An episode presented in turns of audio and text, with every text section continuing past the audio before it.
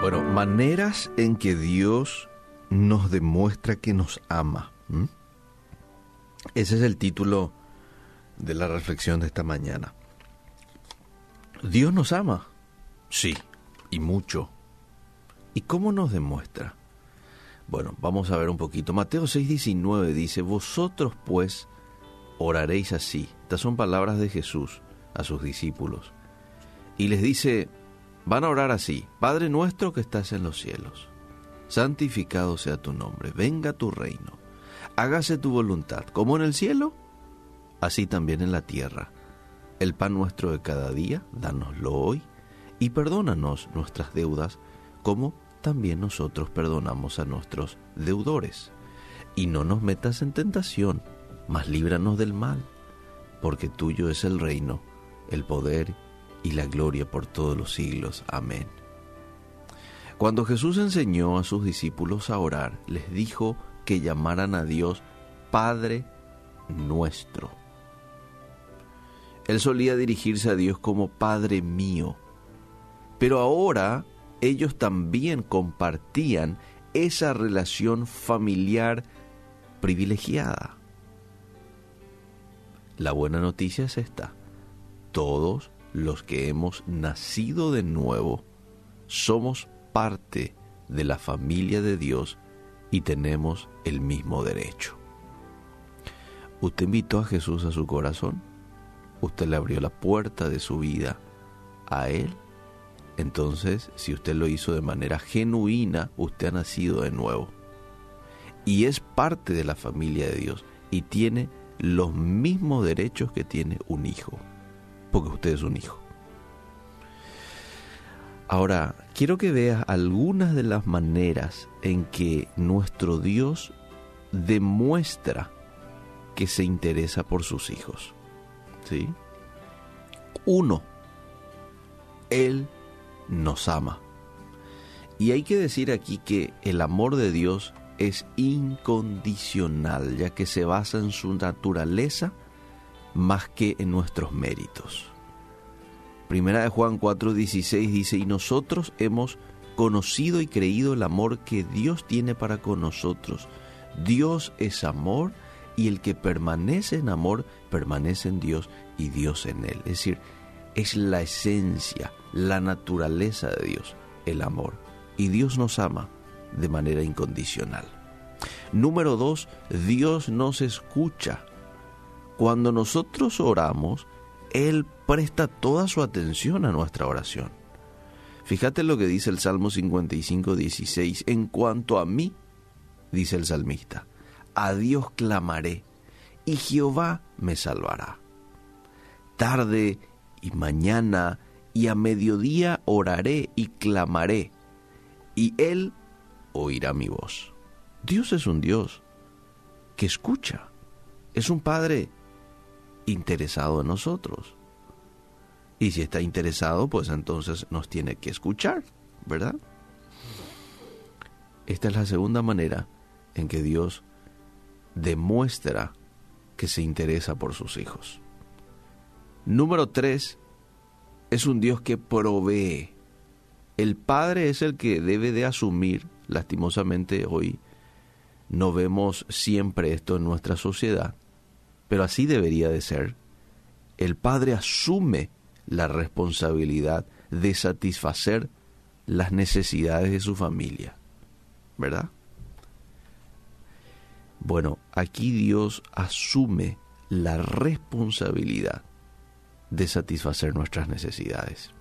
Filipenses 4:19, mi Dios pues suplirá todo lo que os falta conforme a sus riquezas en gloria en Cristo Jesús.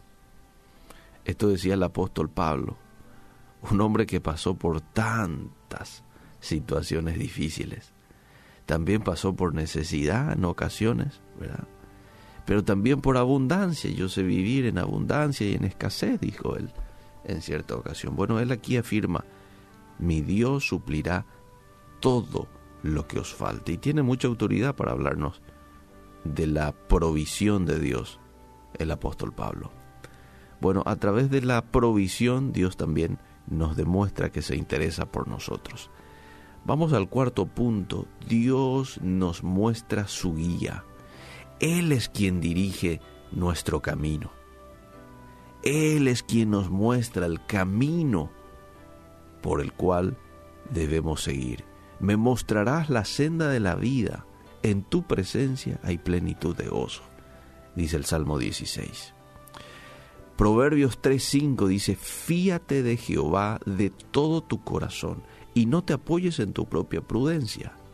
Reconócelo en todos tus caminos y Él, ¿qué va a hacer? Enderezará tus veredas. Entonces, nuestro Dios es un Dios que guía, que muestra. Vamos al siguiente punto. Es un Dios que protege. Dios nos escuda de manera espiritual, pero también lo hace de manera emocional y físicamente, filtrando cada experiencia que nosotros pasamos a través de sus dedos soberanos. ¿Sí? Está filtrando el todo. Sí, pasa, eh, permite también que pasemos por situaciones difíciles. ¿Cómo no? No te voy a decir de que todo es color de rosa para el Hijo de Dios, pero Él filtra aquellas cosas que ya no vamos a aguantar, aquellas cosas que ya van a ser dañinas para nosotros, Él la evita para sus hijos. Salmo 121 habla del Dios que protege. Todo ese salmo es interesante que en algún momento lo leas, pero dice el versículo 4, no se adormecerá ni dormirá el que guarda a Israel. Jehová es tu guardador, Jehová es tu sombra a tu mano derecha. Wow, el Dios que protege. Vamos con el siguiente punto, es el Dios que permanece. Él no es un Padre ausente, como hoy vemos mucho en nuestra sociedad. Hombres que hacen hijos, pero después se mandan mudar. No, Dios no es así. Dios nunca nos dejará ni nos va a desamparar. Es lo que dice Deuteronomio 31.8. Jehová va delante de ti, Él estará contigo, no te dejará ni te desamparará. No temas, no te intimides. Deuteronomio 31.8. No es un Padre ausente, todo lo contrario. Es un Padre que se interesa y que está con nosotros, permanece. Pero también es un Dios que nos disciplina, disciplina a sus hijos. Y este es el último punto. ¿Por qué nos disciplina? Bueno, para nuestro bien, de modo que podamos participar de su santidad. Hebreos 12:6 dice, porque el Señor al que ama disciplina y azota a todo el que recibe por hijo. Wow, me encanta estas formas en que Dios me demuestra que me ama, que se interesa por mí. Es un Dios, es un Padre que ama, que escucha, que provee, que guía, que protege, que permanece y que disciplina. Quizás algunas experiencias negativas con tus padres terrenales, amable oyente, pudieron haber distorsionado tu perspectiva del Padre Celestial. Pero cuando vemos a nuestro Padre Celestial mediante las Sagradas Escrituras, y todo esto que yo eh, compartí contigo, lo apoyé con versículos bíblicos precisamente para que sea la Biblia la que nos hable.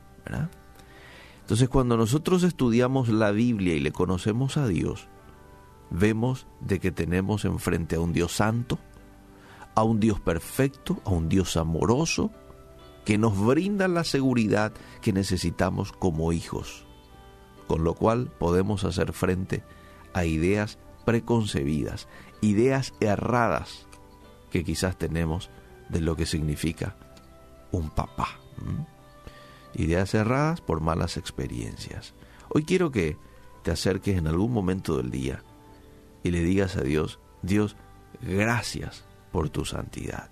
Gracias porque eres un, un Dios perfecto, que me ama, que me cuida, que permanece. Ayúdame a mí a poder imitarte en tu santidad. Ayúdame a ser un, un buen hijo, un hijo obediente a ti, un hijo dependiente de ti. Y tener esa relación estrecha con el Señor en esta mañana. ¿sí? Es una manera excelente de arrancar la jornada y de iniciar esta semana. Que Dios nos bendiga.